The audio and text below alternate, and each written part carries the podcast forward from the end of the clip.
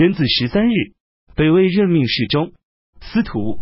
东阳王拓跋丕为太尉，任命侍中；尚书右仆射陈建为司徒，任命侍中；尚书代郡人士苟颓为司空。即位二十日，北魏安乐厉王拓跋长乐谋反，孝文帝赐他自杀。庚申二十一日，北魏陇西宣王元贺去世。冬季十月己巳朔初一，北魏大赦。癸未十五日。南齐汝阴王太妃王氏故去，谥号称作宋恭皇后。当初禁售百姓李乌奴与白水堤人杨成等人进犯凉州，凉州刺史范百坤年劝说李乌奴归降，前去进击杨城，并打败了他。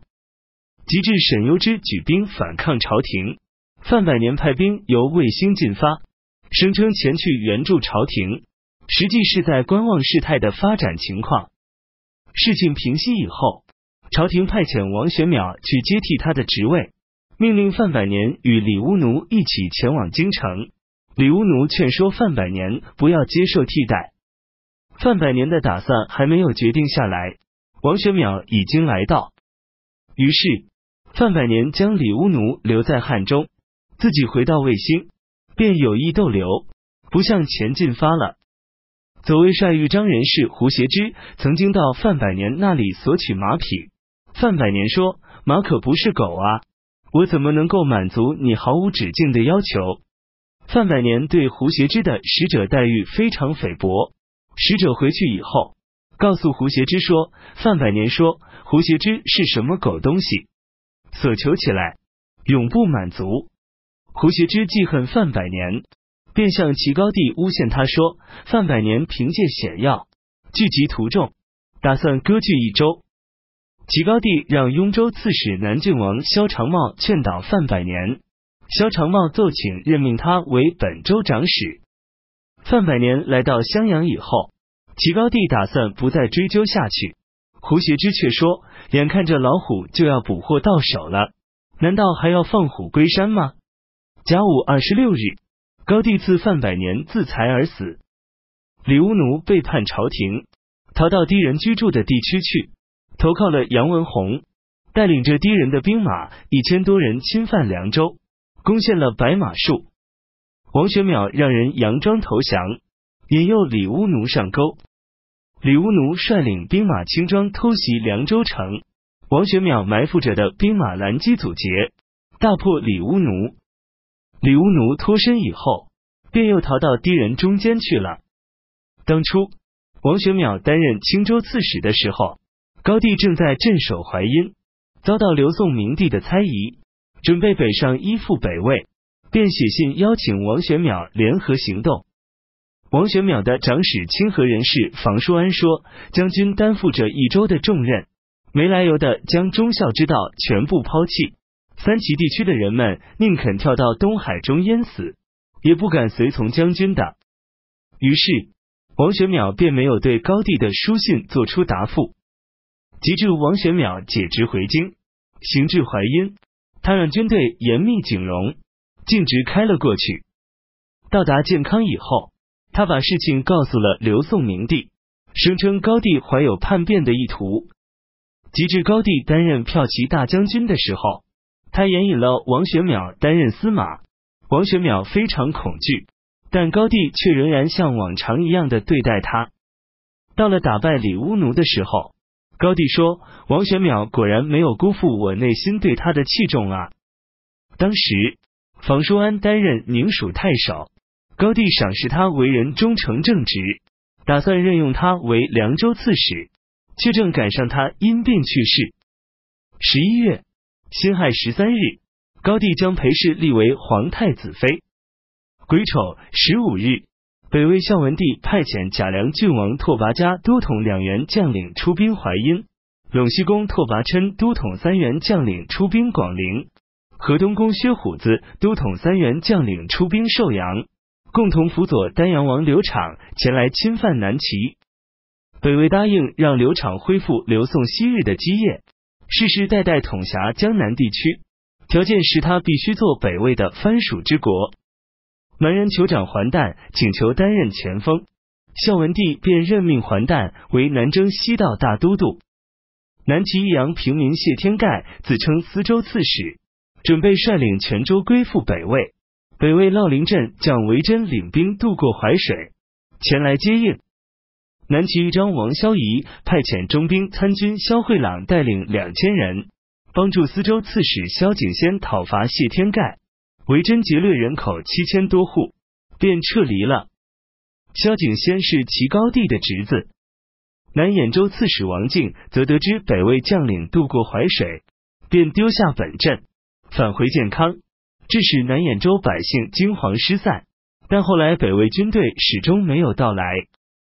齐高帝因王敬则是有功之臣，便没有追究罪责。高帝萧道成辅佐刘宋王室的时候，派遣骁骑将军王弘范出使柔然，约定与柔然共同进攻北魏。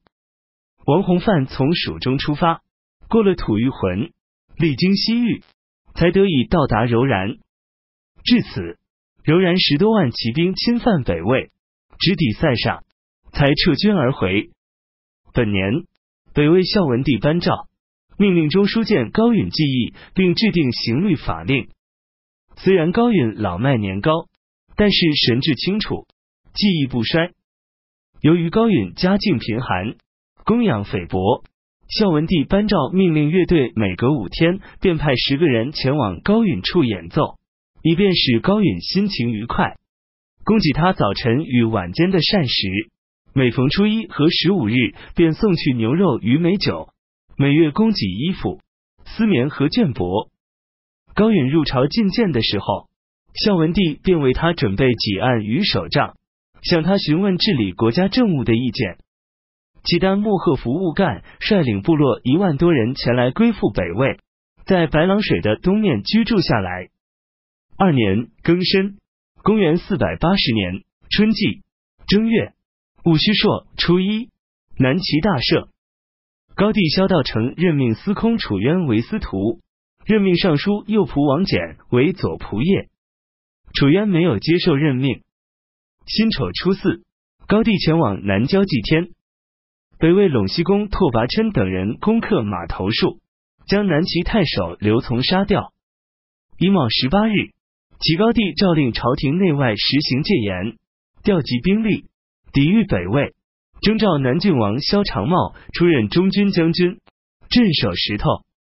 北魏广川庄王拓跋略去世，北魏军队进攻钟离，南齐徐州刺史崔文仲将北魏军打败。崔文仲派遣君主崔孝伯渡过淮水，攻打北魏持眉戍主龙德侯等人，并将他们杀掉。崔文仲是崔祖思的同族。各部蛮人平依着高山深谷，遍布荆州、襄州、雍州、颍州、司州五州的边境上。南齐听说北魏军队前来侵犯，便征集所有的人丁参军。南襄城蛮人秦远趁着朝廷空虚无备的时机侵犯童阳，杀掉县令。司州蛮人带领北魏军队进犯平昌，平昌戍主苟元斌将他们击败。北上黄蛮人文冕德侵犯汶阳，汶阳太守戴元斌丢下城池，逃奔江陵。豫章王素仪派遣中兵参军刘旭率领一千人讨伐文冕德，来到当阳的时候。文冕德请求投降，秦远逃走。北魏将领薛道彪领兵奔赴寿阳，齐高帝让齐郡太守刘怀卫伪造冠军将军薛渊的书信，招抚薛道彪。北魏方面闻讯以后，便将薛道彪召回，让梁郡王拓跋嘉替代他。刘怀卫是刘成明的儿子。二月丁卯朔初一，拓跋嘉与刘昶侵犯寿阳。在将要交战的时候，刘昶面向东西南北四方，对将士们叩头行礼，坤泪流满面的说：“但愿大家齐心合力，为我报仇雪耻。”北魏的部骑兵号称二十万。南齐豫州刺史袁崇祖召集文武官员商议对策，打算整治外城，在淝水上修筑堤坝，加强防守。大家都说以往。弗离拓跋焘前来侵犯，南平王兵多将广，士气高昂，兵力是现在的好几倍，尚且认为外城太大，难以守卫，所以退入内城防守。而且自从有淝水存在以来，从不曾有人在淝水上修筑过堤坝，恐怕此举也是徒劳无益的吧。袁崇祖说：“如果我们放弃外城，胡虏肯定会占领外城，在外面修建望高台，在里面筑城长墙，那就会使我们坐以待擒了。防守外城，修筑堤坝，这是我绝无劝阻余地的计策啊！”于是。袁崇祖在豫州城的西北方修筑堤坝，拦截肥水，在堤坝的北面修筑一座小城，四周环绕着深深的沟堑，派遣好几千人守卫在那里。袁崇祖说：“胡虏看到此城狭小，以为一下子就可以攻取下来，肯定会全力攻打此城，企图谋求破坏堤坝。这时，我们放肥水冲击他们。”他们便都成了漂流着的尸体了。果然，北魏军队像蚁群般的屈服，并攻打小城。袁崇祖头戴白色的纱帽，乘着轿子登上城来。到了黄昏时分，袁崇祖命令掘开堤坝，放水冲灌。北魏攻城的军队全都被冲进沟堑，淹死的人员马匹数以千计。北魏的军队撤退逃跑了。谢天盖的部曲将谢天盖杀掉，归降南齐。